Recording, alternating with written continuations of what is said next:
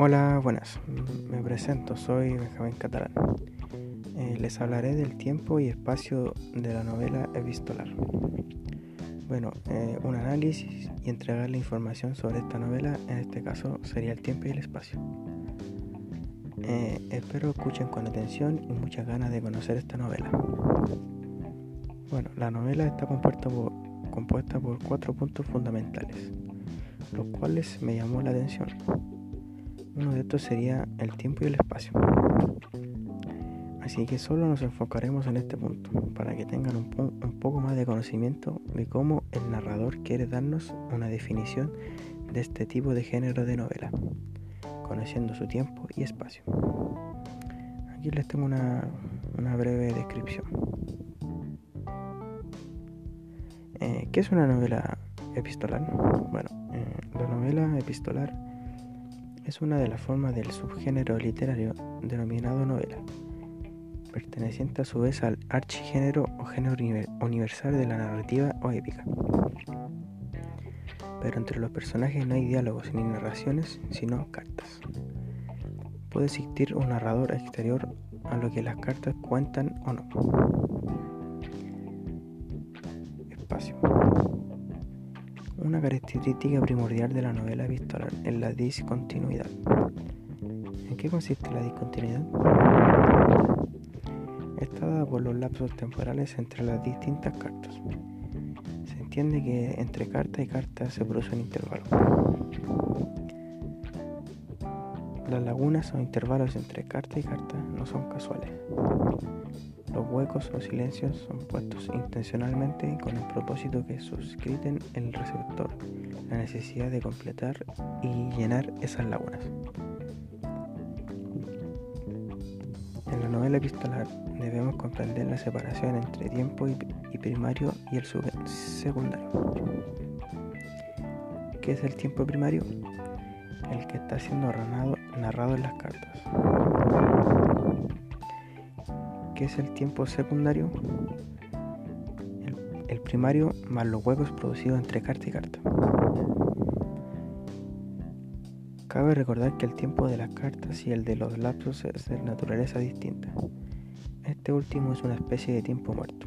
El autor juega con la expectación de los lectores. Eh, otra característica importante reside en que la inmensa mayoría de los, casos del tiempo narrado de la novela epistolar eh, es considerablemente más largo que el tiempo de la narración. El tiempo se comprime y concentra en las cartas mismas y cada carta es un mundo en sí mismo. Tiempo. Cada carta posee un, tiempo propio. Debemos precisar también que nos encontramos con el tiempo de cada carta y el tiempo de la novela epistolar en su totalidad. Hablamos así de un tiempo epistolar y un tiempo de la narración. ¿Cómo se da el tiempo epistolar y el de la narración en, está el donde el corazón te lleve? ¿En qué son distintos? ¿En qué son similares? Bueno, eh, respecto al espacio se puede señalar que el verdadero espacio de la novela epistolar es el alma humana, la sensibilidad y las emociones, las reales materiales, realidades materiales y palpables ocupan un rango secundario, aunque sus imprescindibles para la plasmación del conflicto. 16 de noviembre al 22 de diciembre de 1992. Tiempo del, del texto donde el corazón te lleve. Bueno, eh, finalmente, en conclusión, encuentro que es un texto muy emocional. Te llega al corazón la historia. Es un texto bueno para personas sensibles y emocionales que les guste este tipo de historias, donde se suele llorar y lo recomiendo 100% a, la gente que le gustan las historias así, de ese modo. Que me marcó este texto, ya que demuestra el amor entre una abuela y su nieta, ya que la abuela siente que le queda poco tiempo de vida, entonces demuestra todo el amor a su nieta.